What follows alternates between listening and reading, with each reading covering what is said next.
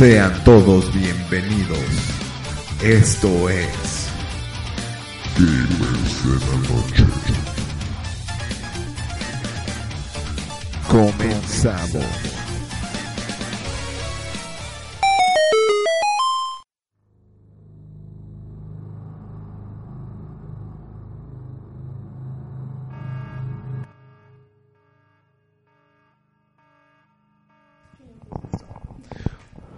Hola, buenas tardes. Estamos una vez más aquí en Gamers de la Noche.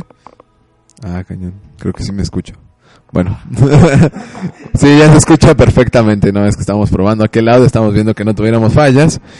Y hoy es un programa, bueno, otra vez muy especial. Hace ocho días tuvimos para bien a, grabar por Twitch. Esta vez va a ser programa por Twitch y por Mixler. Y bueno, pues hoy Hoy festejamos a uno de los de nuestros compañeros de aquí de Gamers de la Noche, en especial, o mejor dicho, a nuestra compañera Wendy, que cumple su cuarto de siglo.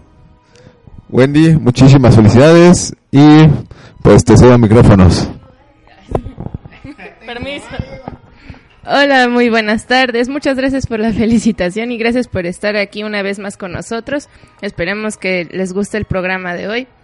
Y aquí al lado tenemos a nuestro compañero Omar. Así es, estoy aquí al lado, que no debería de estar aquí, pero buena. Mi lado es, se escuchar gay, pero voy al lado de Mario, entonces. Sigues al lado de Mario. Pero del otro lado de Mario. Es que vamos a estar... Ahorita está de mi lado izquierdo. Ok, sí. Pero bueno, espero que les guste este, este programa que tenemos por ustedes. Eh, es algo muy interesante y pues espero que les guste. Así es, como bien a media semana les hicimos la encuesta de qué odiaban o qué déficit veían en la nueva generación. Eh, este es el tema de esta semana. Eh, espero que les haya agra- agradado las diversas actividades que hicimos en la página y así será continuamente. Nos faltaron, bueno, me faltó a mí este, hacer la publicidad del viernes, pero por cuestiones laborales no nos fue posible. Eh, pues bueno, Wendy, este, gracias. Esperemos el festejo de aquí se ponga muy bueno. no, estoy viendo si sí, voy un rato de menos. Eh, Ahí, que se lleve a los squinkles que anda de niñero. Ahí los amarras a una puerta, yo qué sé. ya son mayores de edad, de hecho. Entonces, ¿para qué no te los llevas? Porque no toman. ¿Y eso qué tiene? Yo tampoco. Pero bueno, Yo no puedo. está bien, está bien. Ahorita, ahorita vemos, ahorita analizamos. Pero bueno. Eh, primero que nada, antes de comenzar bien, bien, bien el programa, también les mando una invitación. Hola Corona, Marco Corona, muy- qué bueno que nos acompañes. Eh, una felicitación a, los, a nuestros amigos, a Salvador Mora, que inicia nuevo, nuevo, programa, nuevo programa. Este se llama Las Crónicas de Grayskull, pues si más no me equivoco. Va a hablar de sci-fi, de videojuegos y de, y de cómics. Pero bueno, este, ya entrando a tema, ¿qué, o- Omar y Wendy, qué es lo que para ustedes es lo peorcito de esta nueva generación? ¿O cuáles son los déficits de esta nueva generación? Ah, discúlpeme porque Wendy me acaba de quitar el aquí bien mala onda el micrófono. Este, yo quise ser buena onda y decirle, Wendy, como es tu cumpleaños y como eres una chica, quiero que seas primero. No, no, ya para qué. No, ya para qué. Pero bueno, este, ya hablando sobre el tema, pues la verdad, algo que sí me ha molestado mucho porque acabo de, digamos, de subir de, de generación, acabo de conseguir un Play 4, pues lo que la verdad sí me molestó mucho es que pues la verdad necesites el PlayStation Plus para poder jugar en internet. Eso se me hace algo muy, muy mala onda porque, porque el Play 3 no lo necesita. O sea, no estoy diciendo que lo hagan porque si lo hacen, qué mala onda todavía. Este, pero siempre, desde el 3, siempre me ha gustado eso de que si quieres comprar PlayStation Plus es porque querías, no sé, tener juegos o algo así. Y ahora con esto, pues, estás literalmente, bueno, no, estás obligado a comprarlo este para poder jugar en línea, que es algo de los de lo que siempre estamos hemos acostumbrado a hacer, ¿no? Tenemos una nueva consola, queremos jugar nuevos juegos en línea, este, pero gracias a que tienes que pagar, mucha gente no lo hace. Y por eso sale la piratería de que llevas, o sea, como puedes hacer una cuenta y esa cuenta le da, digamos, el plus a las demás. Hay mucha gente que está copiando una cuenta para dar esos 15 días gratis y luego vuelve a hacer otra cuenta y otra cuenta y otra cuenta. Que pues hasta cierto punto yo lo haría porque para qué pagar, creo que ahorita cuesta creo que 800 varos el año de PlayStation Plus para jugar juegos que ahorita no tengo. Y pues no, ahorita no se me hace justo que sigan haciendo eso. De hecho, también el Xbox One lo hace, pero yo tomo porque no tengo un Xbox One. Bueno, Pues continuando con eso de lo del Plus y eso, a mí también en un principio dije que pues qué jalada, ¿no? Porque desde el Play, o sea, en el Play 3 era opcional y eso era muy bueno porque eso es lo que distinguía en su generación el hacer de Sony una consola especial y no tan avara en ese sentido. Y ahora, pues supongo que el precio ya está así por el dólar, ¿no? Porque yo compré el año y me costó unos 500 pesos, 516 por ahí, y ya está carísimo, entonces ya no, no es tan conveniente tener un, un plus. El Golf, no sé cómo esté, tú podrías decirnos. Pues sí, ya hablando de la, de la plataforma de Xbox Live, el, el año, digo, hasta donde yo me quedé, está en 600 pesos. O sea, yo acabo de comprar nada más tres meses porque dije, bueno, compré el, el Titanfall y dije, ¿sabes qué? Pues si voy a comprar Titanfall, pues también este, aprovechar y comprar lo... Bueno, estaba pensando un mes, pero ahí tenía un business con un amigo y le dije, oye, pues sabes qué, este, tú me debes esta lana y bueno, a final de cuentas él me, me apoyó y me dijo, pues cómprate los tres meses y ya, ya le quedé de pagar lo que, lo que debía. Pero si no me equivoco son 250 los tres meses, eh, el mes 80, 80 y tantos y el año sí son 600 pesos. Pero hablando de, de lo que se puede, de las posibilidades con Xbox Live, me desagradó mucho que si tienes un juego en, en la nube o, o descargado, solo lo puedes jugar si tienes Xbox Live. O sea, no puedes, como en el Xbox 360 que lo descargabas y ya tenías la libertad, ahora tu, eh, digamos, la llave para el keygen, el famoso keygen, este, o la licencia, eh, está restringida por la, por el servicio de Live.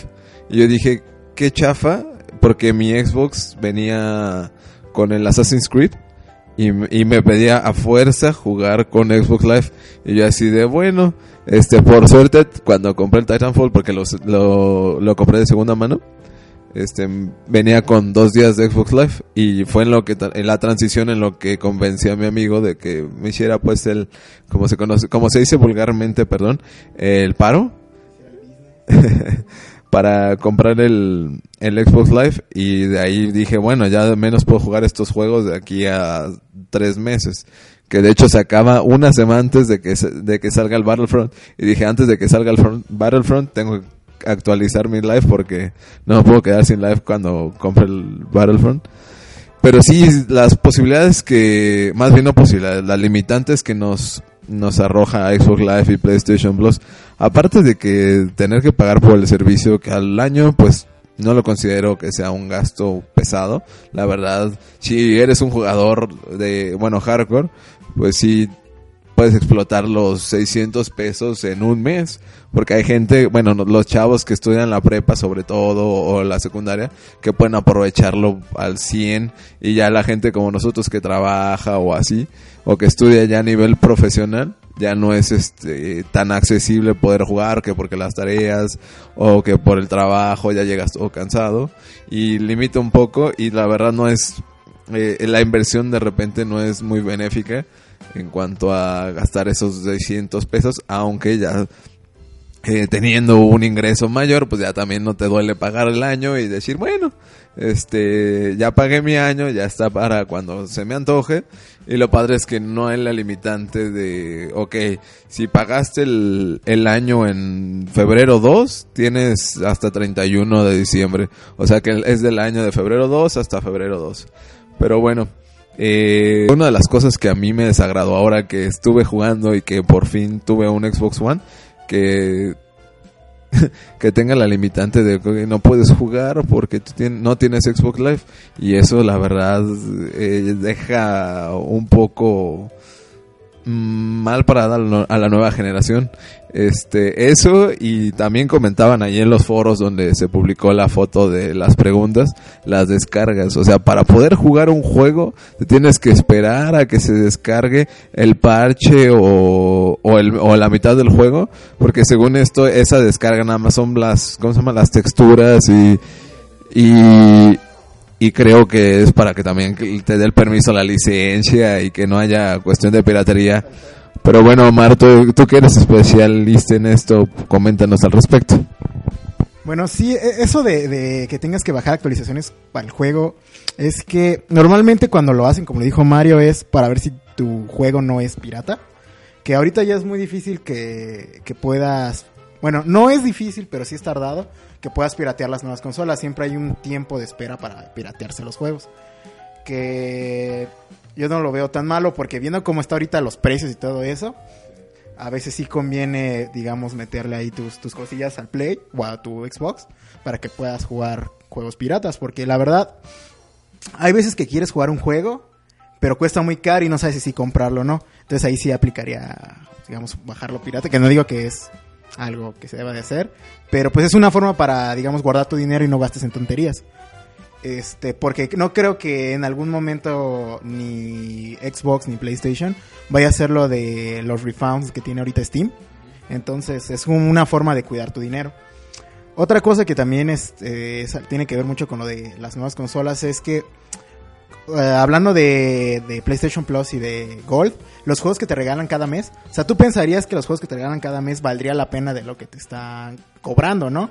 Pero siendo sinceros, muy rara vez ha salido un juego que valga la pena descargar. Depende mucho de, de los gustos de la persona, porque creo que siempre ponen como tres juegos arcades ahorita. Y tres juegos indies y ponen también juegos para Vita y cosas así, para Xbox. Creo que solo una vez este, un amigo me contó que, que pudo descargar el Street Fighter 4, el Arcade Edition, pero eso fue hace como un año, año y medio. Este. Y algo que sí me hace muy mala onda es que en teoría tú no, no es tu juego. O sea, literalmente te lo están prestando. Porque al momento de que ya no tengas el Gold o el PlayStation Plus, ya no puedes jugar nada. Nada puedes jugar. O sea, te dice que para poder jugar estos juegos necesitas obtener el PlayStation Plus o el, o el Gold. Porque es como la forma de saber que no, no quieres piratear las cosas, ¿no? Cosas así. Está, está muy raro cómo lo están pensando. Algo que sí se me hizo muy interesante, ya sé que estamos hablando de cosas malas de las nuevas generaciones, pero algo que sí me gustó es que el Xbox One ya puede, bueno, va a tener retrocompatibilidad. Entonces eso se me hace algo muy interesante porque ahí ya, ya pues, puedes jugar los juegos viejitos. Lo que yo no sé es cómo va, si les vas a poder jugar en línea. O sea, por si si puedas jugar Halo 2 en línea, algo así que, obviamente los servidores están muertos, pero solo estoy diciendo una, un ejemplo, ¿no? Y pues eso sería muy raro porque te imaginas que si pudieras hacerlo, de todas maneras ocuparías la Gold. Entonces es como que desperdiciar tus juegos que solo los jugarías por campaña, podría decirse, porque al final los terminarías jugando. Y ya. Y perderías todo lo que le sacaste el jugo antes. Entonces sí está medio feo ahí. Y es lo mismo, bueno, Play no tiene eso, pero creo que PlayStation va a sacar su... No creo cómo se llama el que tiene ellos, que, supuestamente es casi similar a, a, a lo de Xbox Live, que tiene retrocompatibilidad. Que es como que una plataforma donde tú pones los juegos que has comprado y que supuestamente los vas a poder bajar y jugar con ellos. Bueno, no todos, obviamente, pero. O sea, todos los, solo los developers que den permiso de que hagan eso. Eh, y como a algunos les vale eso y solo quieren ganar dinero, dinerito, entonces no lo van a hacer. Porque como no lo estás comprando otra vez, a ellos no les funciona. Bueno, o sea, es que aquí sí me escucho. De hecho, este, refiriéndote a eso, la consola virtual que también está en Wii y está en todas las, supongo que también en Xbox, desconozco. Eh, te venden los juegos viejos desde el Play One hasta el 3 y, y ahí sí puedes bajar algunos juegos, pero nada más los clásicos, los que tuvieron acá más, ajá, los de edición roja o, o dorada. Ya ves que en la caja viene, que son los grandes hits. Ajá. Eh, sí, los que los que más pegaron. Entonces eso sí se podrían jugar, pero no lo veo tanto como retrocompatibilidad, porque pues si ya lo tienes en disco, no lo puedes poner, o sea, nada más es volviéndolo a comprar. Y pues eso es lo malo. Yo creo que si PlayStation implementara lo de la, lo de la retrocompabil- ah, retrocompatibilidad, sí, estarían al nivel, porque ahorita ya Xbox se puso las pilas y eso sí les dio un super plus. De hecho, hablando de la retrocompatibilidad, eh, en la semana estaba leyendo una noticia que me movió mucho, que fue de que la retrocompatibilidad no se queda en 360 nada más, sino que la van a ampliar al primer Xbox. Eso me, me dejó impresionado cuando leí que la retrocompatibilidad llegaba hasta el nivel del primer Xbox. Y dije, wow, o sea, Microsoft le está invirtiendo a sus programadores ah, para que la retrocompatibilidad venga con todo. ¿Por qué? Porque hay muy buenos juegos del Xbox del primero. Pues el otro día estábamos comentando de del Star Wars, el de Republic Commando, que ese juego es buenísimo. ¿Dónde? ¿Es de 360? No, es cierto, es de Xbox. ¿Qué quieres apostar? La apuesta sale. ¿Qué quieres apostar? Es de 360, guáchalo. Una tarjeta de 100 puntos Microsoft y yo y tú una de 200 de Wii. Búscalo. Y ahorita, y ahorita arreglamos este business. No, pues es que el, el Republic Commando es de, bueno, según yo, antes de que se eche a perder todo esto, es de, digo que es de 360 y él dice que es de Xbox normal. No sé si alguno de ustedes lo ha llegado a jugar alguna vez, pero está, es un juego muy bueno. Republic Commando.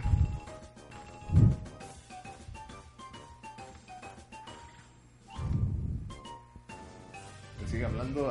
No, no, no, esta, esta cosa está buena. Ahí dice.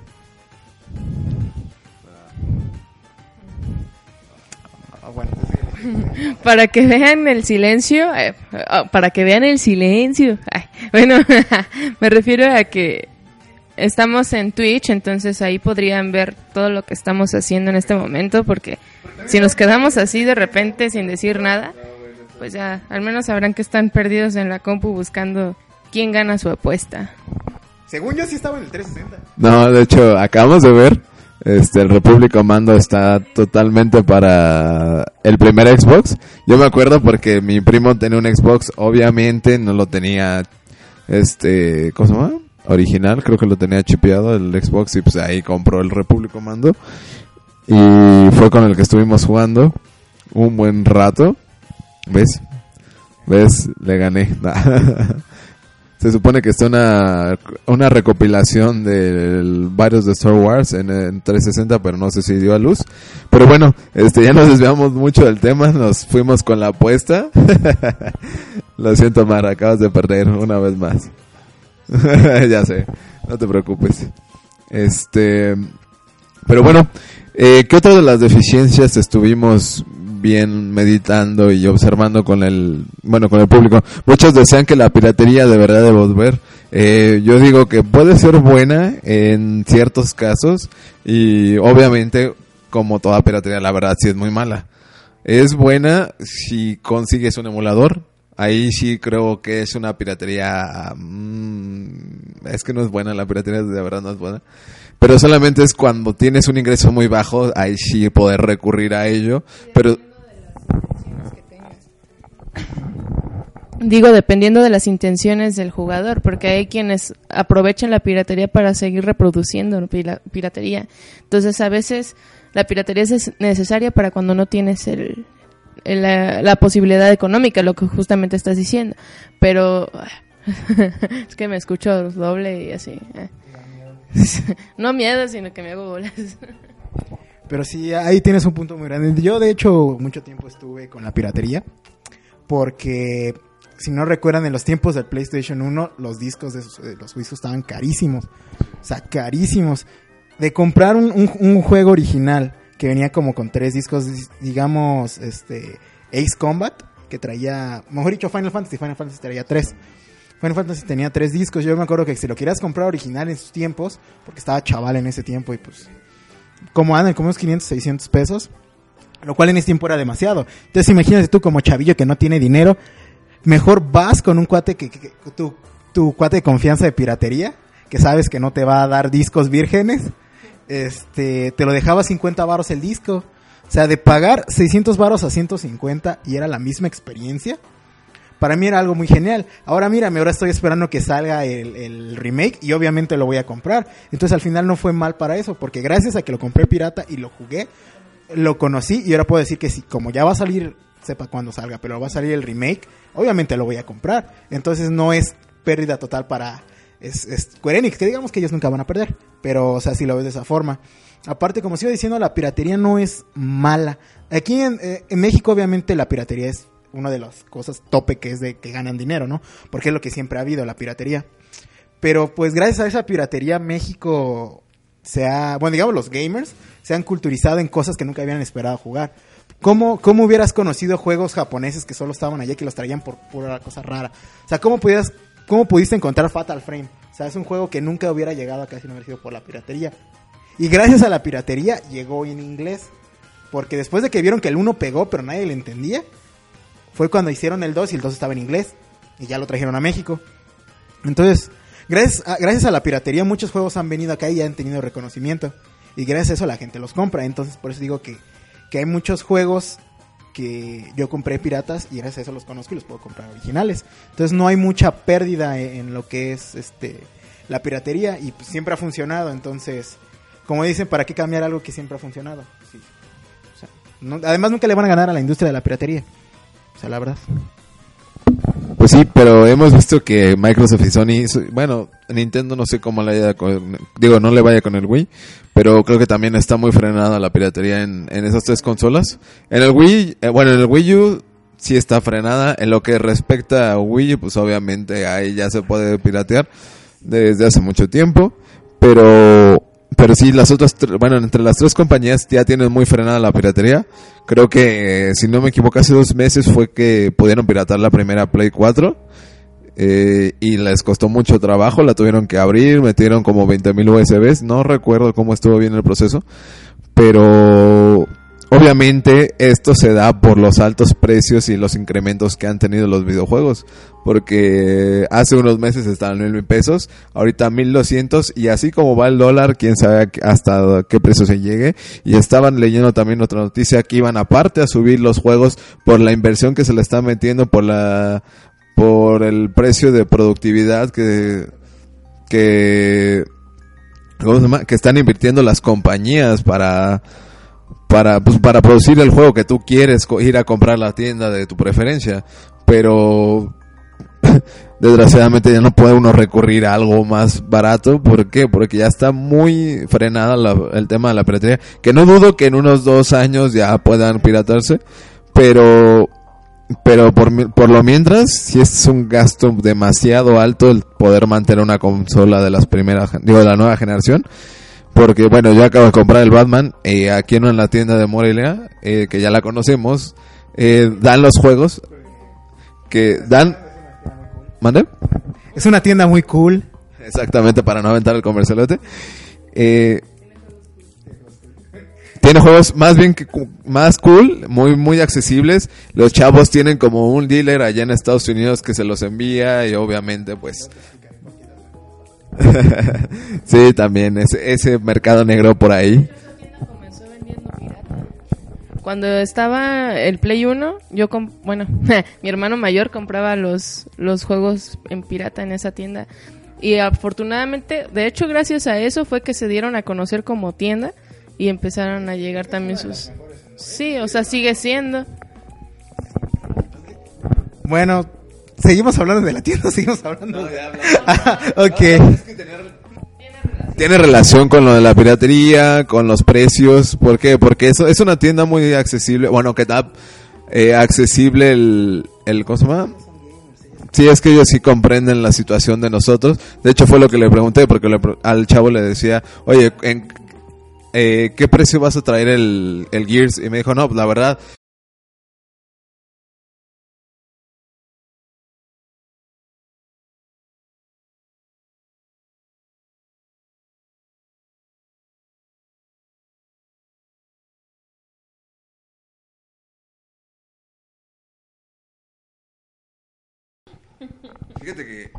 ya estamos de nuevo aquí en Mixler. Una disculpa, se nos murió la computadora sin querer.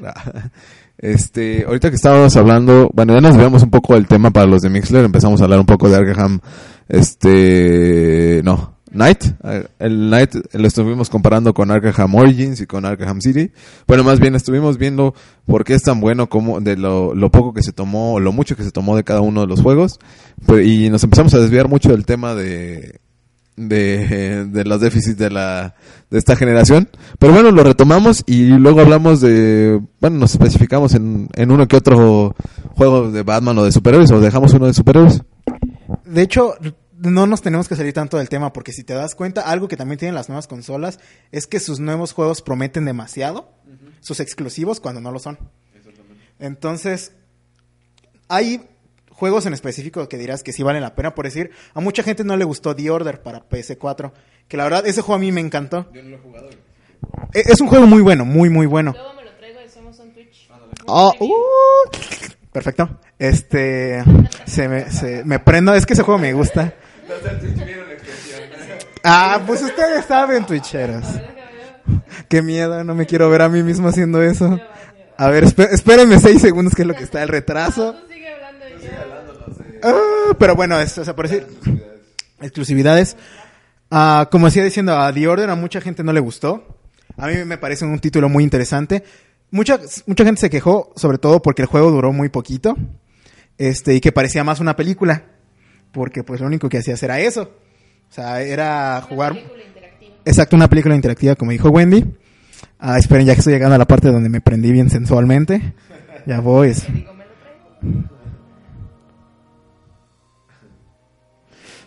Ok, sí me veo muy pervertido. Pero bueno, este, ya continuando con, con otros juegos que sí, la verdad, a la gente no les gustó.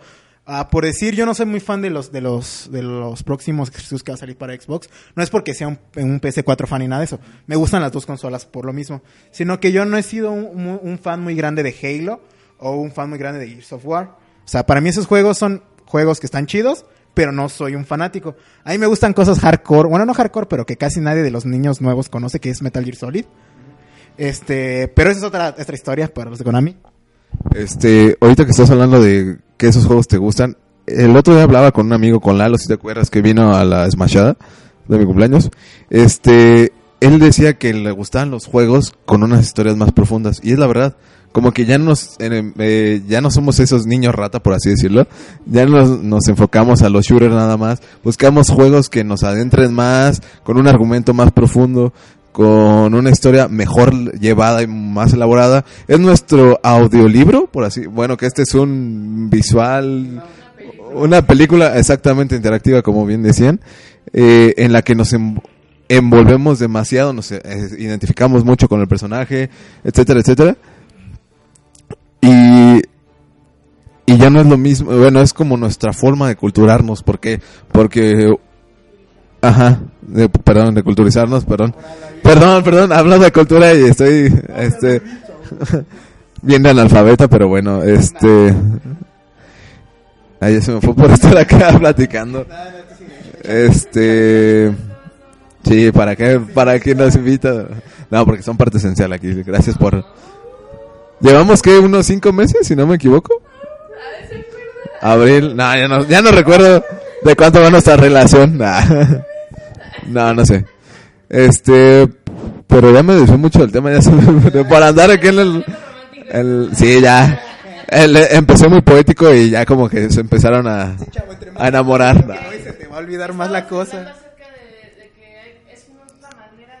Ah, sí, es de cultivarnos exactamente.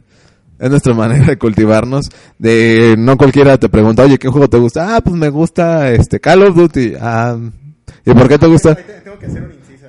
Cuando estás hablando de Call of Duty, no todos los Call of Duty son malos. Porque los primeros dos de Modern Warfare, para mi gusto, tuvieron una de las mejores campañas que he jugado en mi vida. Pero es que porque era la novedad en el género. Es por eso también tuvo mucho que ver. Ah, eso. bueno, sí tuvo mucho que ver que, que era el nuevo boom de las nuevas tecnologías, porque todo Call of Duty siempre ha sido de la Segunda Guerra Mundial y de la Guerra Fría. Bueno, pues es que son los, son los de... No, porque también hubo más. Bueno, es que se estaba, pe- estaba peleando con Brothers in, Brothers in Arms, que era exactamente lo mismo con otro nombre. estaba más trabajado. Brothers in Arms estaba más trabajado como un estilo Ghost Recon, pero en primera persona. Ah, no, sí, sí, sí, sí, sí, o sea, sí, sí lo entiendo, pero estoy diciendo, digamos, la temática. o sea, el, el gameplay es diferente, pero la temática sigue siendo en la, en la Segunda Guerra Mundial. Call of Duty llegó para hacerle competencia más que a Brother, a, Medal of Honor. Bueno, sí, bueno, esos siempre han sido los tres grandes en, en juegos en Segunda Guerra Mundial, bueno, en sus tiempos. Ah, bueno, los de, este, no se me fue el nombre. de me- los de Medal of Honor ya no pueden hacer Medal of Honor porque tuvieron demasiados problemas con el juego que acaban de hacer. El Warfighter, no creo que... países, ¿no? Tuvo varias censura y no recuerdo qué pasó. Aparte de eso, las misiones que tuvieron fueron misiones reales que así se hicieron. O sea, de hecho, Marines, y, bueno, ahí sería el equipo Delta, que son de la high de las Marines, antes de llegar a, a los SEALs. Discúlpeme si no es así, pero es como yo me lo sé. Este, esas misiones fueron de real, o sea, sí hubo cuatro güeyes que se aventaron a hacer eso que hicieron ellos. Y entonces el problema fue es que la US Army les dijo, oye, ¿por qué no me pagaste por eso? Ajá. Aparte de que las regalías era una misión secreta. Entonces, no- en teoría no se tenía que haber sabido qué fue lo que pasó. Como lo que pasó en Bahía de Cochinos con, con este Castro. Entonces, por eso Medal of Honor ya no puede hacer juegos ahorita porque no tiene dinero. Y, y como acaba de morir Tom Clancy, lo poquito que le ayudaba, aunque es Ghost Recon, pero lo poquito que le ayudaba, o sea... Entonces ya ahorita sí está muy mal en ese aspecto. Y lo que es Brothers in Arms se fueron a celulares. Entonces ahorita está todo en eso. Y el, que siempre ha salido es Call of Duty. Porque pues, siempre les ha dado ahorita a los gamers, que es este multijugador. Pero yo sigo diciendo, ah, como dijo Wendy, como fue algo nuevo, para mí sigue siendo, dejando de que sea la, nueva, digamos, la nueva forma de jugar los Call of Duty, la historia me llamó mucho la atención. Porque hay misiones icónicas que, a que todos los que han jugado Modern Warfare 1 lo saben que es la misión de los snipers. Que estás tú con tu camarada y que están literalmente tú contra todos los malditos rusos antes de que tronara. O creo que ya había tronado ahí este Chernobyl, ¿no? Ah, ok. Pero vas a, a Chernobyl a, a ver qué onda que estaba pasando ahí. Y eres tú con tu otro, es- yo creo que es tu capitán. Y te la rifas tú solo con él, o sea, contra un ejército completo. Y esa misión se hizo, para mí fue una de las mejores porque no solo tenías que disparar, o sea, no solo tenías que correr, eh, esconderte y disparar, ahí tenías que posicionarte bien porque tenías que cuidar a tu capitán que estaba malo de la pierna, entonces lo tenías que cuidar. Y aparte tenías que esperar que llegara el helicóptero, entonces era saber dónde estaban los güeyes, cuándo te iban a salir y sobre todo la gente que lo jugaba en experto. Bueno, si es experto, ¿no? Lo último. Bueno, ponle tú el mejor. Veterano, veterano, se llama veterano. Este, entonces para mí esos jue- juegos fueron algo muy icónico porque a pesar de que el multijugador estuvo muy bueno, a mí lo que me llamó más la atención de esos juegos fue la campaña. Porque la historia era muy interesante, no solo era de que somos el equipo más chido y vamos a ir a matar rusos o vamos a ir a matar iraquíes. Hablando de esas historias, es como que ya lo que han estado aventando más a Call of Duty. O sea, ya somos el, el equipo invencible y ya no nos, nadie nos gana. Pu- Pues ten en cuenta que ahorita la mayoría de los juegos que se trata de, de- de el ejército y eso están centrados mucho al poderío gringo. Como todos sabemos, Murica siempre va a estar muy alto. O sea, cualquier juego que saque Murica, que tenga que ver con soldados y eso, o sea, va a ser muy alto. ¿Por qué? Porque a la gente, bueno, de ese lado de Estados Unidos le gusta mucho sentirse como que en ese papel. Y a nosotros nos llama la atención para ver las jaladas que hacen. Bueno, a mí, sobre todo. Este, entonces no sé si ya se un tantito del tema hablando de eso. No sé si has visto las películas que han sacado que tienen que ver con Marines de, esta- de Estados Unidos, por decir el francotirador o cosas así. Entonces siempre te pone al gringo como una cosa súper genial en lo, en lo que eh, exacto el superhéroe de América. Este y no le dan, o sea, no les importa nada más. Como esos, esas películas son para gringos, si llegan a México es porque sepa por qué chingados vengan a México. Este, entonces es muy patriota. Entonces, ahorita todos los juegos que son de Call of Duty es una forma de que el ejército reclute niños. Aunque no lo quieran decir, eso es obvio. ¿Por qué? Porque si le das a un niño que juegue Call of Duty, va a decir, ah, no manches, está bien chido, quisiera hacer eso. Cuando sale la secundaria, ahí están los güeyes esperándote afuera. También una cosa que hace que ese tipo de juegos tenga su, su boom es lo bien documentado que están, como bien mencionas, hay hechos reales y es por eso como que se quieren sentir en papel, ¿no? Supongo yo que es. Sí, hay, muchos factores que implican que los, digamos, los niños rata de ahorita les llame la atención ese tipo de juegos. Porque siempre va a haber un estudio para ver qué es lo que está pegando ahorita. Y para... y- exacto, el, estudio de, me- de mercado para ver a dónde vas a aplicarlo, o sea, a qué mercado va a ir tu juego. Porque un juego para nosotros que ya, digamos, somos gamers de antaño, que sabemos lo que nos gusta y no solo vamos porque estás disparando, es muy difícil que a nosotros nos guste un tipo de un juego de los nuevos de ahorita, porque la mayoría de los juegos de ahorita es muy lineal y solo es de o es de matar o es de zombies o es de este, de alienígenas, cosas así, ¿no? Que es lo que le está llamando ahorita la atención a la, nueva generación de, gamers. Que para nosotros no está tan mal porque hay pequeñas compañías que todavía nos les interesamos y hacen juegos de ese tipo. Trabajan mucho mejor ese tipo de juegos. O sea, que sí les meten una línea de historia muy profunda, de que sí te envuelven mucho más en la historia, de que no nada más es muy plana y muy lineal. O sea, sí hay empresas y creo que, bueno, yo lo vi con Battlefront. Y perdonen que, lo, aparte de ser fanático de Batman, pero sí vi que hicieron un buen trabajo. Es un, tra es un proyecto que ya lleva mucho tiempo este, de la mano, bueno, este, aplazándolo. Como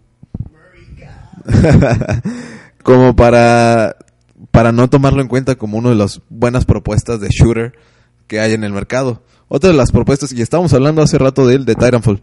Titanfall es una buena propuesta, no a todos les gusta, a mí me encanta, ¿por qué? Porque es una, un modo muy divertido y aparte amplía mucho el juego, el poder meterte dentro de un robot y poder estar destruyendo el robot del otro enemigo y todo el rollo del parkour. O sea, es un juego más complejo, más elaborado. Y de ahí tomó ideas Call of Duty para hacer su versión de Modern Warfare 3, si no me equivoco. No, es el... Advanced Warfare. O sea, donde ya traes el jetpack y todo eso es Advanced Warfare. Entre Call of Duty y de hecho Halo ya también lo tocó. No sé si viste el demo. Este, que frena, frena un poco el Spartan y va y ataca directamente al otro Spartan por la espalda. Y dije, bueno, eso ya se me, suena muy, muy al estilo Call of Duty, digo, Titanfall con el jetpack y, y todo ese rollo. Pero bueno, creo que nos estamos desviando mucho del tema. Bueno, más bien no del tema, sino del punto que querías tomar. Era lo de las exclusividades. Que bueno, es, era algo de lo que también quería platicar yo. De que sí hay mucha, mmm, hay mucho juego en el, en el mercado. Eh, por, pero no es casi, casi digamos, exclusivo de una u otra consola, ya son compartidos. Y una de las cosas que escuchaba, bueno, que yo leía en, en, el, en la encuesta que les hicimos, fue de que te, te indican el contenido descargable antes de que compres o salga el juego. Y es la verdad. O sea, tú ni siquiera te estás a la expectativa de, ah, bueno, me van a dar una expansión a futuro o así. Ya te dicen, ah, ¿sabes qué? Tu juego te cuesta tanto, pero después te voy a ir cobrando tanto para que compres esto y esto. Y la verdad, bueno, aparte de los altos costos que hemos, bueno, de lo que tienes que pagar, todavía tener que pagar por DLCs. Ahorita afortunadamente estamos hablando otra vez, bueno, voy a tomar otra vez el Batman. Eh, estaba checando en Netflix Live, estaba el, el DLC del nuevo del Batimóvil que, que, estábamos platicando, que me dijiste que lo comprara, en 18 pesos. Dije, bueno, 18 pesos a comparación de un futuro que lo va a costar ciento y cacho de pesos. Y de hecho el, el Season Pass, que es su mega forma de ahorrarte el dinero, que son como 300, otros 300 o 500 pesos más, aparte lo que ya te has gastado en el juego. O sea, sinceramente es un gasto innecesario. ¿Pero sabes cómo funciona el Season Pass? O sea, ¿alguna vez... No, no, no. ¿Alguna vez lo has comprado? El Season Pass funciona para cuando salgan los DLCs te cuesten más baratos. No que te, no que te los regalen. O sea, el Season Pass, mucho... Yo me fui con la finta una vez. El Season Pass es yo lo veía que lo comprabas y te daban todos los DLC cuando salieran. No, el Season Pass es lo compras para que cuando salga el DLC te cueste más barato. O sea, en teoría, si el DLC te va a costar 200 varos, tú compras el Season Pass te va a costar 80. O sea, que literalmente vas a estar comprándolo el, el, el ¿cómo se llama? El, DLC con lo que cuesta originalmente, pero como ya no vas a sentir tanto el madrazo porque supuestamente ya diste un abono. Como Exacto, para tapar el ojo. Entonces, así es como funcionan todos los, los, Bueno, la verdad, discúlpeme, yo todos los que he visto son así, y si hay uno que no es, sería bueno que me explicaran, pero que, que yo sepa no. O sea, todos los Season Pass siempre son eso. Pagas tu Season Pass y cuando venga el DLC te sale más barato. No quiere decir que te lo regalan. Entonces eso se me hace algo muy mala onda. Bueno, de hecho eso sí tenía entendido, pero de repente hubo una, uno que otro juego que sí lo me, que comprabas el Season Pass y sí te regalaban los, los DLC. Creo que Batman era uno de ellos. Comprabas tú el Season Pass, el City, del de City, y te regalaban los skins. Pero de ahí en fuera no, no afectaba exactamente. Y era lo, es lo único que me ha gustado mucho de los Batman también. Que si te meten los DLCs, son skins y eso si tú quieres comprarlo, igual que en el Smash, si tú compras tus DLCs para los amigos, digo para los Mis, pues eso ya es independiente. Pero sí, la verdad es un gasto de más. Eh, que a comparación de que como en, el Halo o en el Call of Duty o en ese tipo de, de, juegos de shooters, que sí te cobraban por más mapas. Y de hecho, hablando de Halo, eh, escuché, bueno, leí una noticia que el nuevo Halo van a recalar los DLCs. Dije, vaya, hasta que hizo caso un poco 343.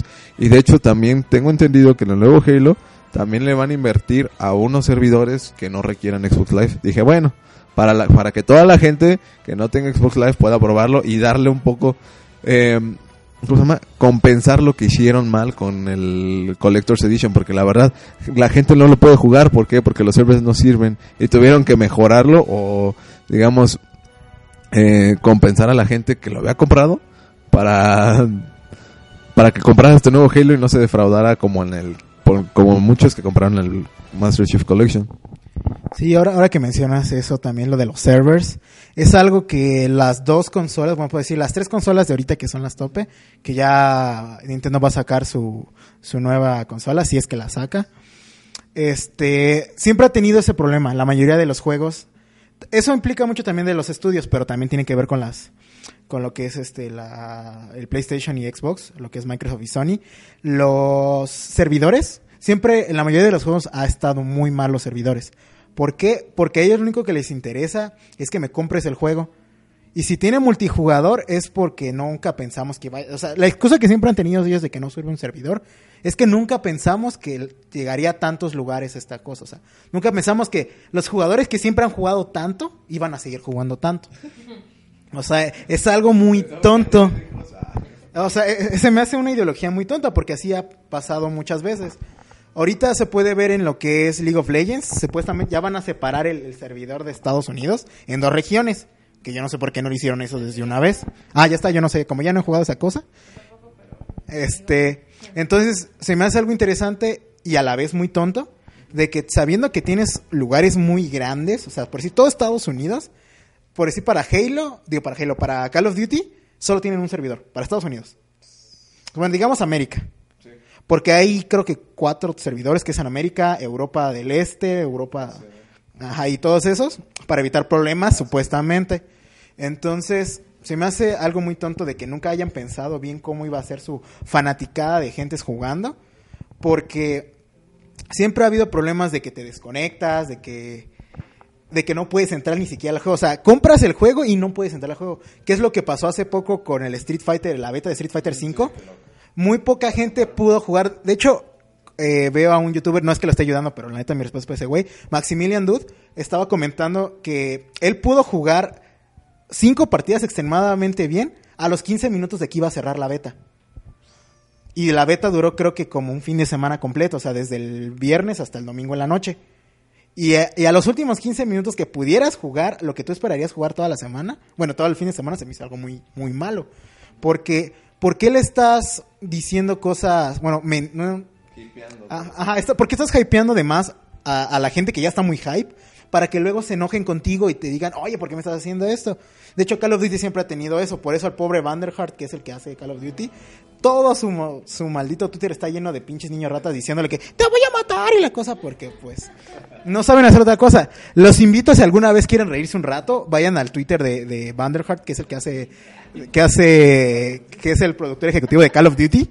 Ese hombre le llega spam, como no tienen una idea, de niños rata que le dicen que lo van a matar porque un hacker les ganó. O cosas así tontas, o sea. Me, me acordé de, de cuando tuvieron que quitar el de Flappy Bird porque lo estuvieron amenazando al, al productor. Este. Eric Vanderhart, para los que tengan Twitter, síganlo y, y que y pónganse a reírse un rato de él. Estamos hablando de. Bueno, aparte de Call of Duty. Ahí nos quedamos bien clavados. Ah, es Jack Black. Jack Black. Este güey no Aquí Wendy ya se está quemando fotos de otra persona. Está bien, se lo, se lo pasamos porque es su cumpleaños. Omar, ¿qué son? Es que no manches, aquí mi, mi Wendy se, se prendió bien sensual ahí viéndole al vato. Se- le temblaron los huesitos al verlo. Pero bueno, este ya. Hablando de otras, o sea. Ya podemos continuar, Wendy. Por favor, por favor, con postura. Estamos, en un- estamos hablando de los cerves, eso es algo muy serio. De los cerveceros.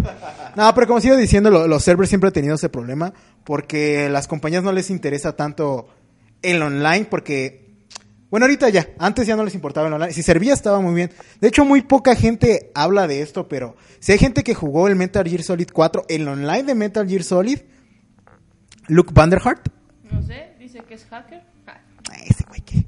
Este. Ajá, este. Ese juego tuvo. Muy poca gente lo jugó porque casi nadie sabía que Metal Gear Solid 4 tenía multijugador. Este. Y lo muy, lo muy chido que tenía ese juego es que literalmente eran dos juegos diferentes. Porque tenías el, Metal Gear 4 y el Metal Gear Online era una experiencia diferente. Y y no, no, no, no te lo cobraban. Lo tenías que bajar porque no lo traía el disco de lo pesado que ya estaba el disco pero lo bajabas y era un juego extremadamente bueno. ¿Por qué? Porque tenía... Como había poca gente, no había tanto problema en encontrar un lobby, porque todos estaban en el mismo lado. Y este y tenía muchas mecánicas que estaban muy chidas, pero ya es otra cosa. Pero lo que tenía ese juego es que nunca hubo problemas de que se cayera el server. Muy rara vez este se caía el server y si se caía el server era porque lo estaban arreglando y te decían días antes vamos a parar el server este día para mantenimiento. Y los DLCs que había en ese juego, porque sí tenía DLCs que yo no sabía hasta casi el último del juego, este solo eran para que te dieran creo que dos mapas nuevos con dos nuevos personajes que ni siquiera los necesitabas porque si jugabas en matchmaking este te podían te meter a esas a esos mapas sin que tuviera los mapas. Solo si tenías suerte te los metían y no había ningún problema. Como actualmente que si tienes que comprar los DLCs y, y no puedes jugar si no tienes los DLCs. Y ahorita que comentabas de los servers, eh, estaba leyendo también en la semana de que soltaron, creo que este fin de semana, en, no sé si en Europa o en el mundo, porque yo leo una página de noticias de, de España, este, que soltaron Street Fighter 5, la beta, para probarlo otra vez, que según esto ya habían corregido los problemas de servers y todo. Este, y, y bueno, será cuestión de probarla. No sé, ustedes que tienen Play 4 que puedan experimentarlo. ¿Todavía no se puede? ¿Hay plus? Ocupabas para poder jugar el 5 preordenar el Street Fighter 5 para Play y te daban la llave. Si no, no puedes. O sea, hay güeyes que te la regalan en Twitter o cosas así. Pero sí ocupabas pre, este, preordenarlo para poder jugarlo. Nosotros no tenemos de esos, ¿verdad? no tenemos pases para, para que puedan jugar los nuestros amigos la de Street Fighter 5. Pronto tendremos, no se preocupen. Seremos grandes. Y poderosos, como Ryu con bigote. Ah, no, es Ken con bigote. Es que en con bigote. sí. Desgraciadamente, ¿por qué le ponen un bigote? Déjame decirte que el nuevo atuendo de quién me gustó mucho. Ah, el atuendo sí, pero el bigote no. Bueno, pues deja tú el bigote, pero o sea, todo lo que es en sí que en la nueva forma como lo hicieron, su cabello largo y todo, me llamó mucho la atención, o sea, es, es un cambio nuevo, porque siempre, no sé si se han dado cuenta, gente que no conoce Street Fighter, Ken es el Ryu rojo. Entonces, ¿hay qué?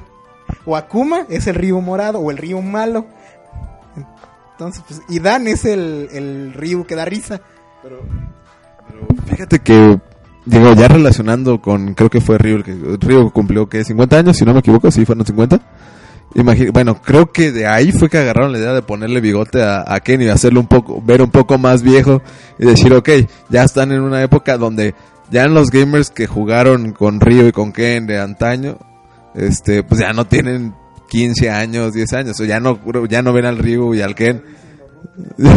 ya no ven al Ryu y a Ken joven, ya se ve como, también que comprendan o que vean la nostalgia de que también Ryu y Ken han crecido, de que... O sea, que los juegos, evol- los juegos evolucionan conforme evolucionas tú.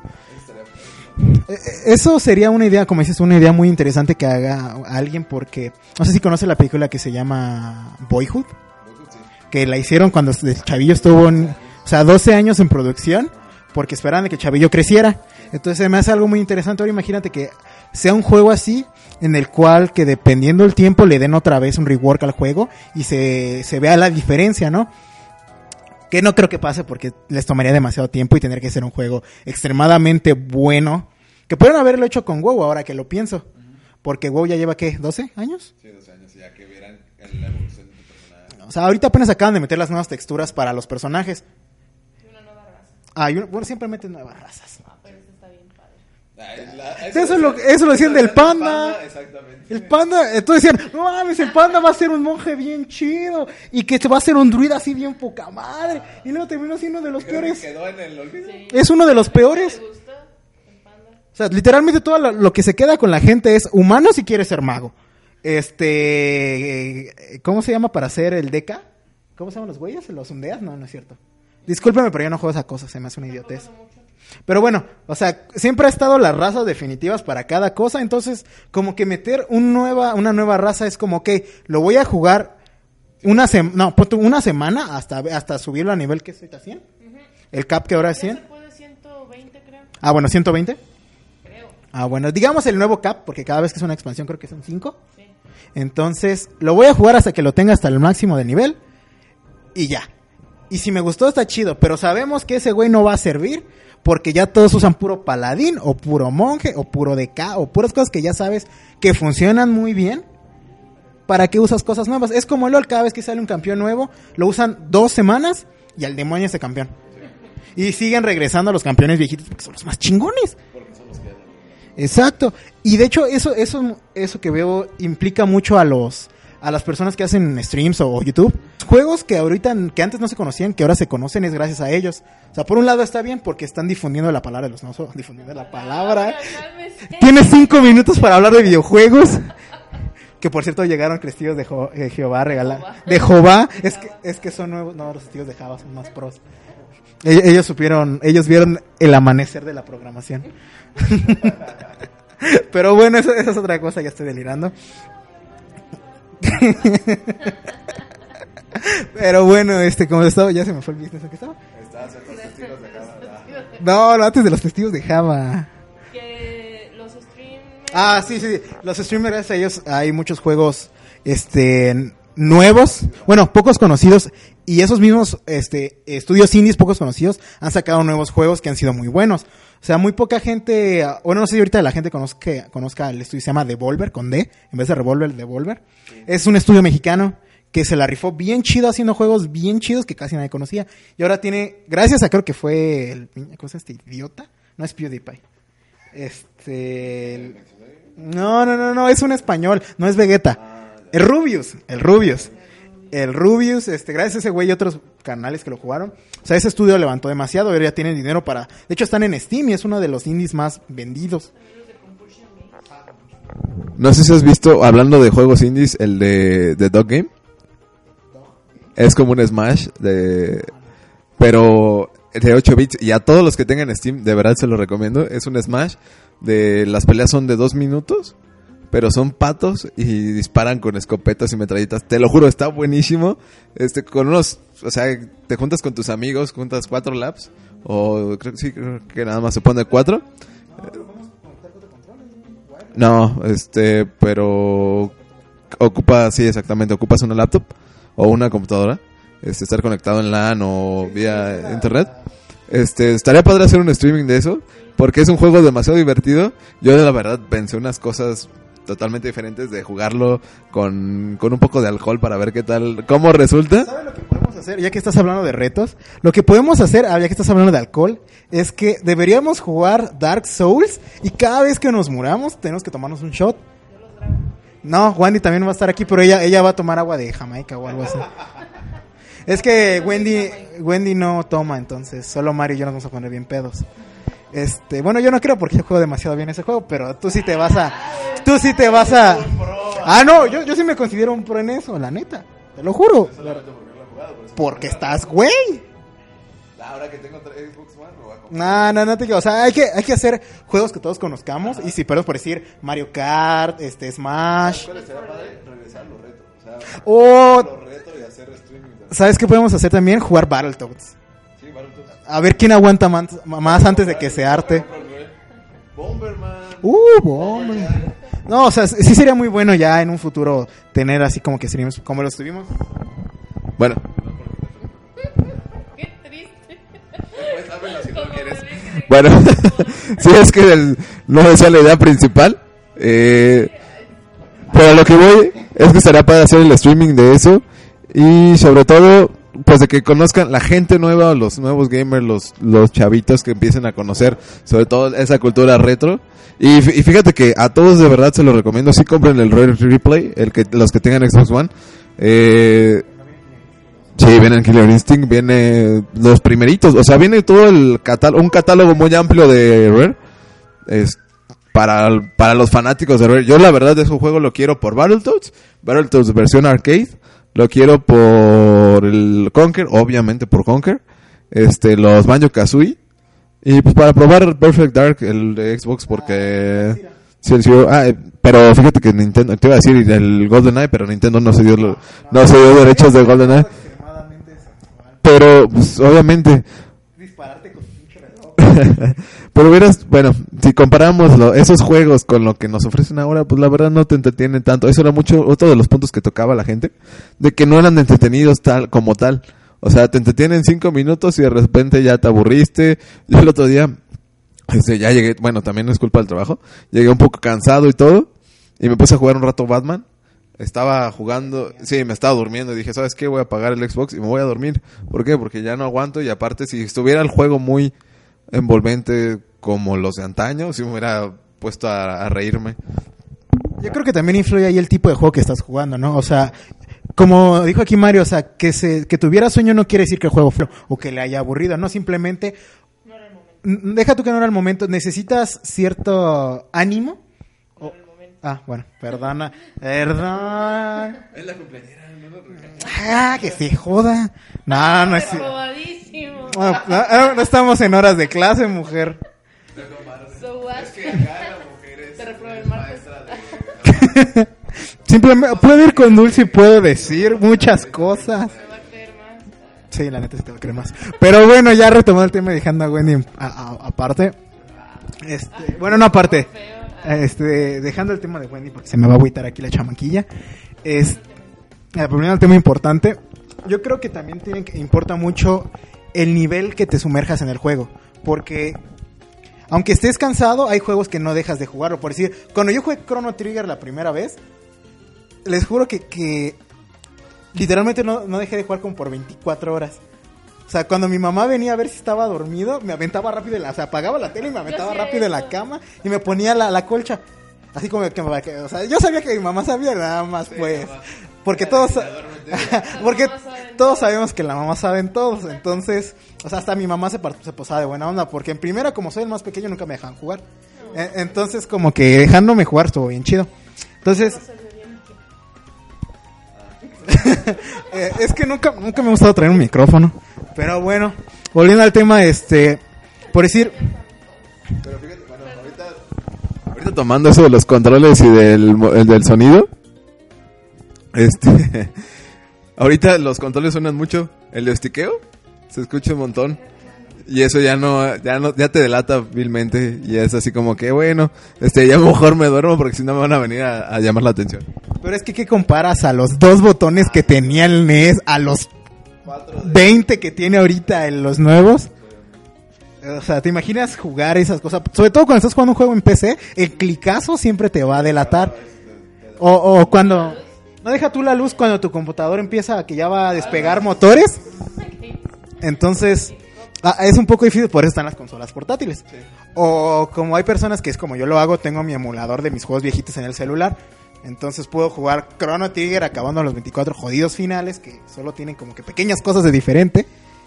Pero o sea, son pequeñas, son esas pequeñas cosas que, que dices, voy a seguir jugando porque me está llamando la atención. Entonces, por decir un ejemplo aquí para que se me agüite mi Wendy, ah, yo quiero jugar porque ya me prestó Devil Within y no lo he jugado. ¿Por qué? Porque cuando lo intento jugar, siento como esa sensación de que... ah, así, ¿Eso qué quiere decir? Así como que tengo ganas de jugar, pero no tengo ganas de jugar. Porque no ha llegado a una parte que me envuelva. Como sigo en el inicio. Porque sigo en el inicio y ese inicio lo he visto millones de veces con mucha gente que es cuando te rebanan la pierna y estás escapando. Y ya cuando tienes que escapar del asilo. O sea, esa es la primera misión. Bueno, la primer episodio, podría decirse. Entonces, como ya lo vi tantas veces, no es porque me haya spoileado ni nada. Pero como lo ponían en todos lados, me aburrió. Entonces, como todavía no, no tengo esas ganas de decir, ya me lo voy a pasar para ya llegar a la parte que me llama la atención. Entonces, ahí es cuando aplica mucho lo como dice Wendy, que no, estás en- no, no sientes las ganas de jugar en ese momento, pero no quiere decir que es un juego malo. Porque hay muchos juegos que son muy buenos, pero son muy pesados, muy, muy, muy, muy, muy, muy pesados. Uno de esos tipos de juegos sería los de, no me acuerdo cómo se llama esta compañía, por decir Heavy Rain y Beyond Two Souls. Que eso literalmente esos juegos tienes que estar metido extremadamente bien en el juego. Ah, exacto. O sea, ocupa, como dice Mario, ocupas estar aquí súper prendido porque tantito que hagas mal, toda la historia cambia. Toda la historia cambia. Y no es nada de que, ay, voy a regresar a... O sea, ya lo salvé y voy a regresar a lo que estaba. No, aquí sigue el juego y te la pelas. Entonces es algo que, que sí, hay unos juegos que sí ocupan que estés al 100 en ese momento y hay otros que no. Como Battletoads, sea, Battletoads es para divertirte un rato. Bueno, relajarte yo no lo veo porque después de que pasas el primer mundo te encabronas con los jet skis. Sí, esa es la parte tediosa. Entonces, pero hasta eso, a- en, en ese enojo encuentras ese descanso, esa, esa, esa emoción que buscabas. ¿Por qué? Porque los juegos viejitos no eran para venderse, eran para que la gente se divirtiera. Porque cuando has visto que alguien diga de que no, pues los de, los de, este, ¿quién hace? Me van a matar. Los que hacen los de King of Fighters. Ah, SNK. ¿Cuándo has visto que SNK haya vendido sus juegos simplemente porque querían dinero? O sea, si te das cuenta, toda la saga de Metal Slug y toda la saga de King of Fighters hasta el 2002, porque los demás casi a nadie les gustó, fueron juegos que ganaron demasiado dinero, no porque ellos pensaran que ganaran dinero, simplemente porque ellos quisieron hacer un juego que valiera la pena y que fuera divertido. Entonces, gracias a eso, esos juegos se volvieron icónicos. Porque ahora todos conocen, aunque nunca lo hayan jugado, todos conocen a... Tal vez no saben cómo se llama, pero a Terry, que es el de la gorrita de la chamarrita roja. A Kyo, que es el jotito que tiene una bandana y saca fueguito de la mano. Y a Yori, el güey que es... Que mucha gente lo... lo o sea, el emo, que mucha gente, perdone la palabra, pero lo mamó literalmente. Porque era como que el malote de la historia, que se peleaba contra Kyo, que era como el chavillo de secundaria buena onda. Ay, ay, s- s- s- bien papirrín el güey. Y luego llegaba Terry, que Terry era pichi güey que ni siquiera era de esa saga porque sa- salió de, de Fatal Fury. Pero ese güey era como el chavo el gringo que no era el típico gringo. No era el típico gringo que te decía arriba América. No, no, no, ese güey venía a darte tu madriza. Y ya. Entonces estaba chido. Pero como sigo diciendo, son juegos muy diferentes a las épocas de ahorita. Entonces no podemos pararnos a comparar esas cosas. Porque aunque hay juegos muy buenos ahorita, son muy pesados. Y como hay juegos muy buenos en el pasado, también son muy pesados. Pero es, que era es parte de lo que estábamos hablando, de la trama y de la historia que te requieren estar más adentrados en el juego y no te requieren estar así, pues sí, tus cinco minutos de relax como lo es Candy Crush o todos esos juegos que si tienes cinco minutos, ah, ok, lo, te puedes poner a jugar 20 mil horas y ya. Sí, pues, es un decir. Ahorita estabas tocando el tema de Capcom, digo, de, de King of Fighters. No sé, no sé si leyeron o vieron que va a salir Capcom versus SNK 3. ¿en serio? va a salir. Y es para One, para Play 4 y obviamente para PC. Así es que ese, ese título tiene que estar en... Yo tengo el pasado, el 2. Y de verdad son juegos muy divertidos. Aunque están más orientados a la dinámica de Street Fighter que a la de, ca- que a la de King of Fighters. Bueno, ahí también depende mucho cómo escojas tu tipo de juego. Porque ese juego te deja escoger cómo quieres jugar, como Street Fighter o como King of Fighters.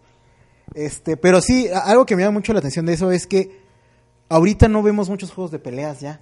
Eso siento que es una, una rama de los videojuegos que se perdió. ¿Por qué? Porque ahorita solo tenemos lo que es Killer Instinct, que la verdad es un juego muy bueno. Muy, muy bueno. Y tenemos ahorita este- Street Fighter 4, que ya está muriendo. Y Ul- Ultimate, este, Ultimate Marvel contra Capcom.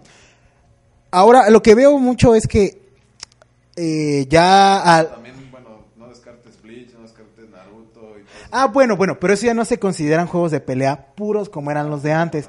Ahorita es más de... Bueno, los de Naruto y eso se consideran de peleas, pero no, no sé cómo se les podría considerar porque no siento que sean peleas como tal. Porque, bueno, esa es otra cosa, pero para mí no son tanto... O sea, sí son de peleas, pero no como los viejitos. Y nunca van a hacerlo porque ya son muy diferentes. Pero lo que sí conservan, los que sí conservan esa esencia de los viejitos, ya están muriendo. Porque en primera, Marvel contra Capcom ya no se va a volver a hacer dentro de mucho, mucho, mucho tiempo. Porque creo que fue Marvel, se puso de nena con Capcom y dijo, "Y como estoy ganando la millonada, no, no quiero seguir en los juegos.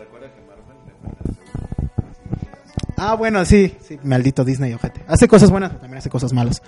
Este, Entonces, por decir, ese es un juego que a mí siempre me ha gustado demasiado, ese, ese juego. Pero pues como ya no va a ser, pues nos vamos a quedar con el 3. Y sí es algo muy interesante que regresen ese tipo de juegos porque hace que los chavitos de ahorita conozcan nuevas cosas. Porque como te digo, gracias a los youtubers que hay aquí, mínimo lo van a probar una vez. Y con esa vez los pinches chamacos van a querer comprarlo.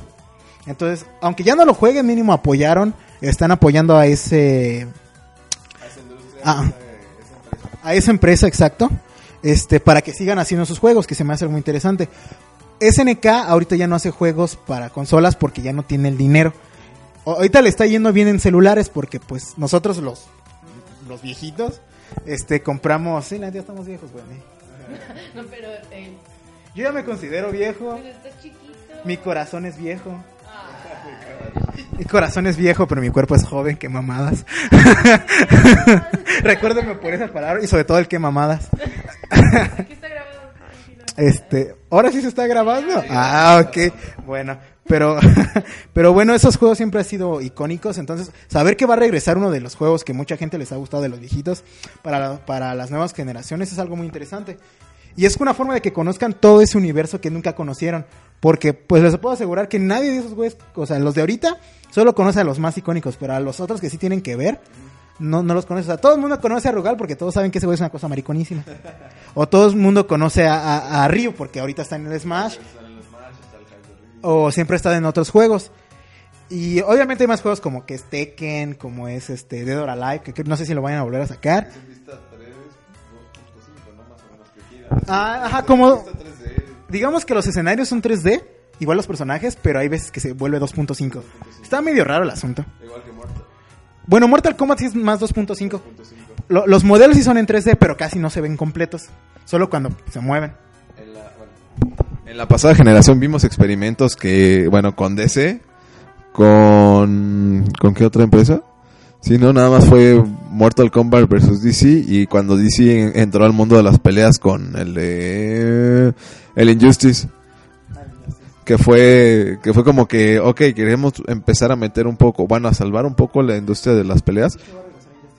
Va, a- va a regresar Injustice 2, eso no me lo sabía.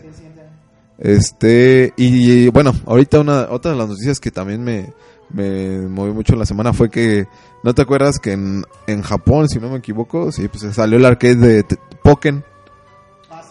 Y que ya Nintendo anunció que el próximo año lo lanza para Wii U. Me sorprendió que lo lanzara para Wii U siendo que Wii U está en decadencia y que según ellos ya casi casi no le iban a, aportar nada, ni iban a, a ofrecer nada más para los gamers. Y, y me sorprendió y dije, ¿sabes qué? Pues es un juego que tienes que comprar. O sea, es un juego que, que hay muy pocos ya de, ¿cómo se llama?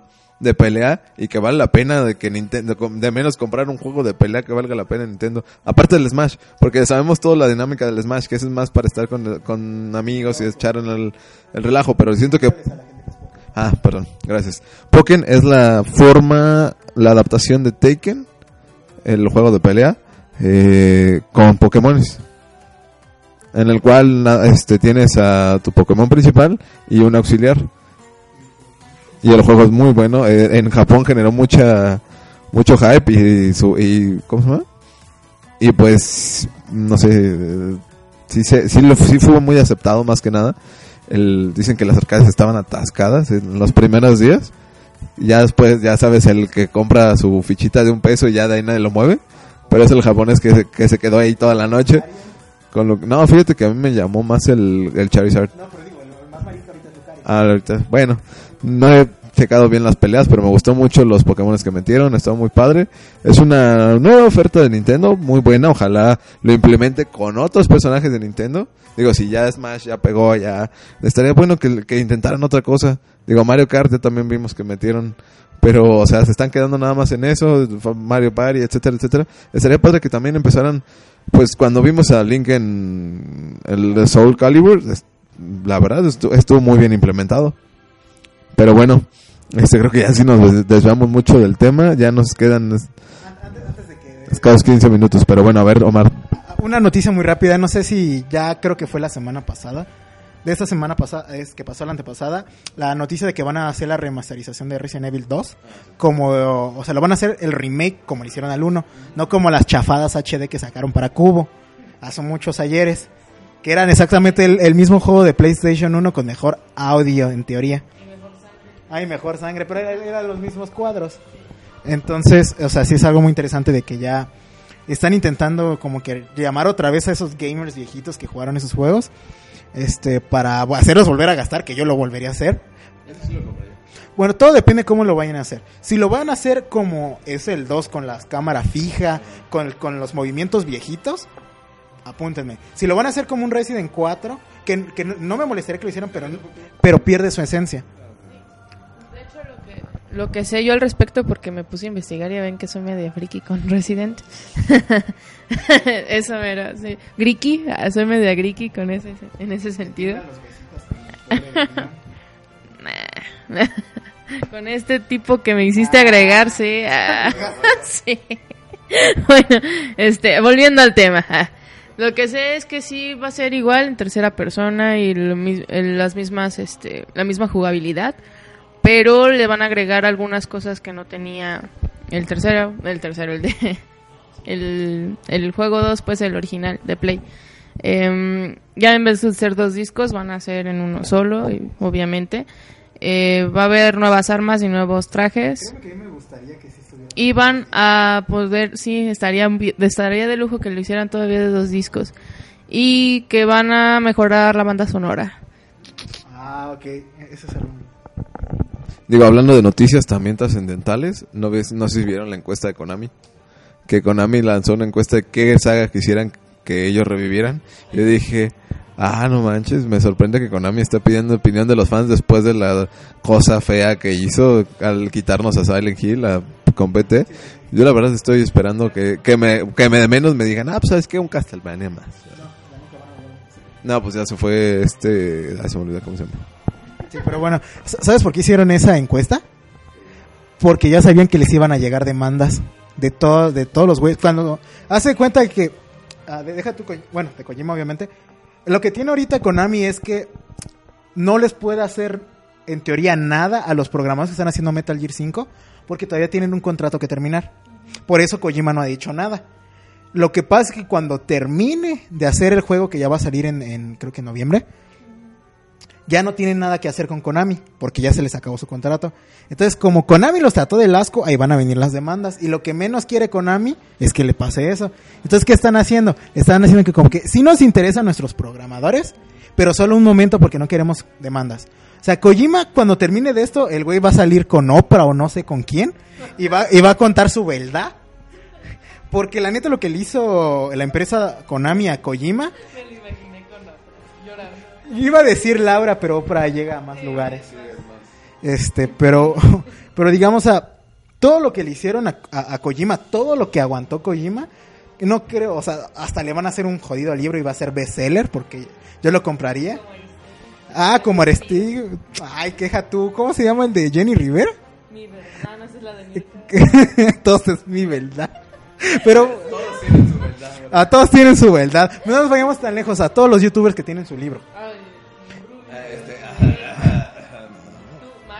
A Mario, Mario tiene libro, este, sí, los, los 10 sí y 100 no de Donnie, o sea, cosas así, ¿no? Cómo hacerte el 69, ese es uno muy bueno.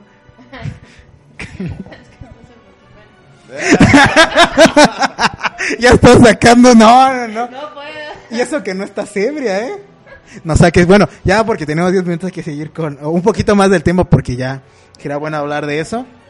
Este, ya nos tenemos que ir a poner bien pedos. Con limonada. Pero bueno.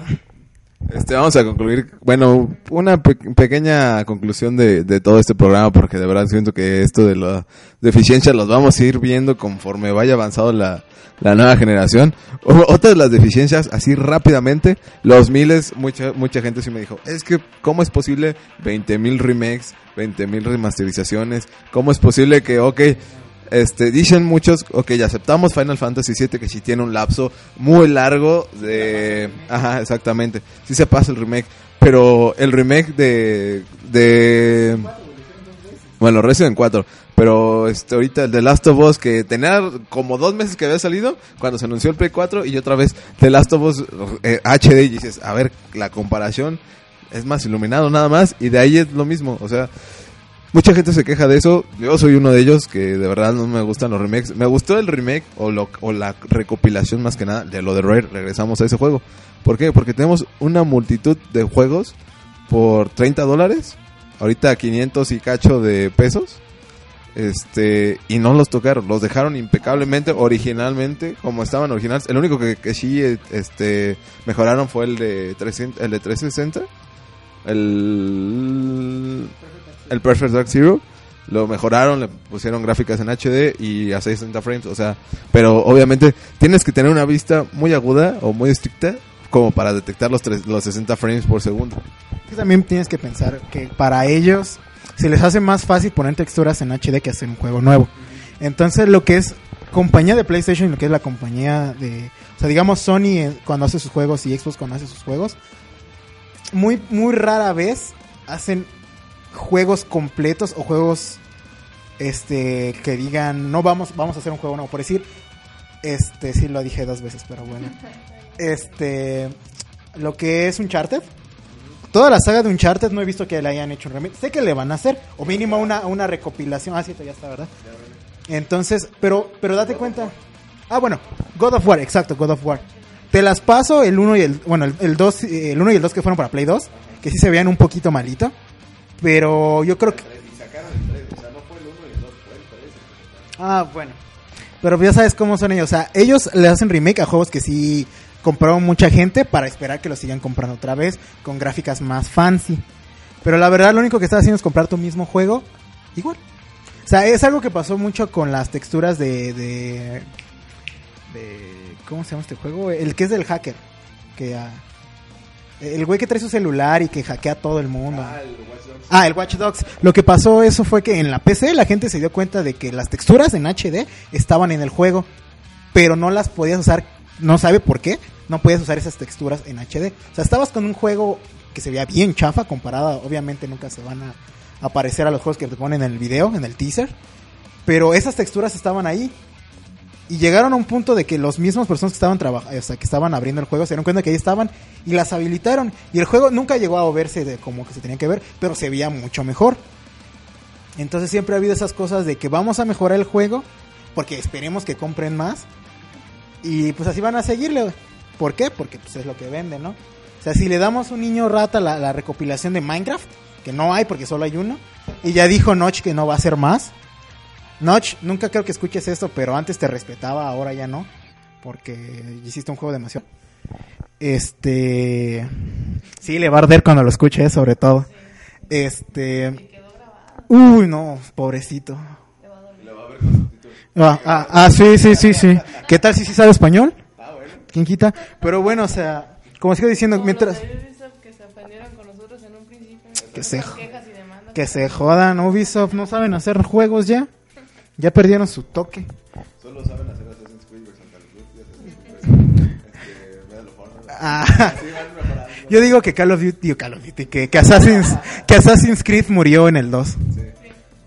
Entonces, no, no en el 2 Brotherhood o en el Revelation, en el 2, 2 punto nada.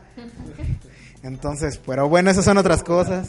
Ya como las remasterizaciones de películas de versión 2.5 y así de ahí. ¿Qué tiene de novedoso el 2. punto- el punto 5? Pues ahora te das cuenta de que te robamos más dinero. Pero bueno, siempre va a haber ese problema de la remasterización de, de remasterización de juegos y siempre va a haber el problema de que gente lo va a comprar y se va a enojar porque va a decir, esta cosa es lo mismo, pues obviamente es lo mismo que esperabas, che gente idiota. Perdón si usted es uno de ellos, pero qué gente tan más idiota. En algún rincón del mundo de estar llorando alguien por Ah, que se muera. Ahorita me acordé del remake de, de Resident 4 en Wii. Que ese sí te incluía todo el contenido que le habían metido al, al Play 2. Y dije, bueno, ese se pasa. Ese sí se pasa porque, porque tú tienes el contenido de lo que fue para GameCube y de lo que fue para Play 2.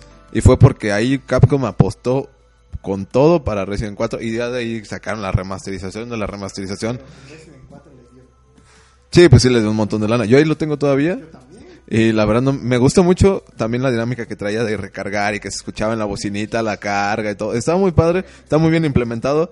Eh, ojalá Nintendo siguiera haciendo ese tipo de juegos, pues, bu- bueno, tratando de captar otra vez a Capcom, decirle, oye, este, hola, dame un Resident o algo así. Y lo hizo muy bien, fíjate, con la House of Dead versión Resident Evil. La, los Chronicles, que también fueron buenos, me divirtieron un rato. Es que sí eran muy, eran diferentes comparados un Resident Evil, porque esos eran arcade de pasar el rato. Lo que no me gustó tanto es que te contaba historia del juego. Entonces, imagínate a las personas que no lo compraron. O sea, no está mal porque lo podían ver en YouTube, o sea, no era que no lo pudieran jugar. Pero sí hubiera estado más chido de que fuera nada más una versión arcade del juego. No que sí, la neta, tuviera cosas que ver con la historia. Era la historia resumida. El primero fue toda la historia resumida del 1 del, y del 2, ¿no? Y de parte del 3. Ah, no, del 3. Era de la primera trilogía. Este, y el otro, el otro, el Chronicles, sí, él fue el Umbrella Col- No, ¿cuál fue la segunda parte que salió con Leon y todo eso? Sí, ¿cuál?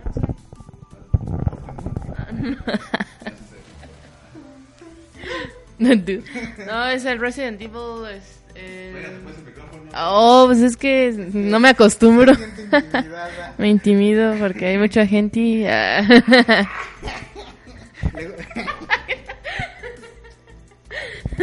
el Dark Side. Ah, una cosa que acabas de decir que, que sí puede ser buena idea, pero no. Cuando Capcom se juntó con, no sé cómo, cómo se llama el estudio que sacó la asquerosidad de Recon City Operation, o Operation Recon City. O sea, debo decir que los güeyes que hicieron los trailers, mis respetos para esos güeyes porque te enseñaron un juego completamente diferente. Que cuando lo jugaste que era una reverenda mamada. Lo, lo bueno es que lo compré pirata y lo jugué pirata. O sea, no perdí mucho dinero. Pero es una mamada. Tenemos que hablar un día de la piratería, porque hay mucha gente, a mí me ha tocado este escuchar varias opiniones que dicen que la piratería es mala y que los emuladores también son malos y quién sabe qué, pero es una buena forma de, pues, de conseguir juegos que aquí no pudiste jugar, etcétera. Y pues, sí estaría bueno, eh, esperemos dentro de ocho días que venga el mercadólogo y hablemos un poco más de la mercadotecnia, de esta estrategia de mercado, que cómo funcionan los videojuegos, porque obviamente no funciona igual que si vas a, que si vas a vender pan. Pero bueno, eh, creo que de mi parte es todo.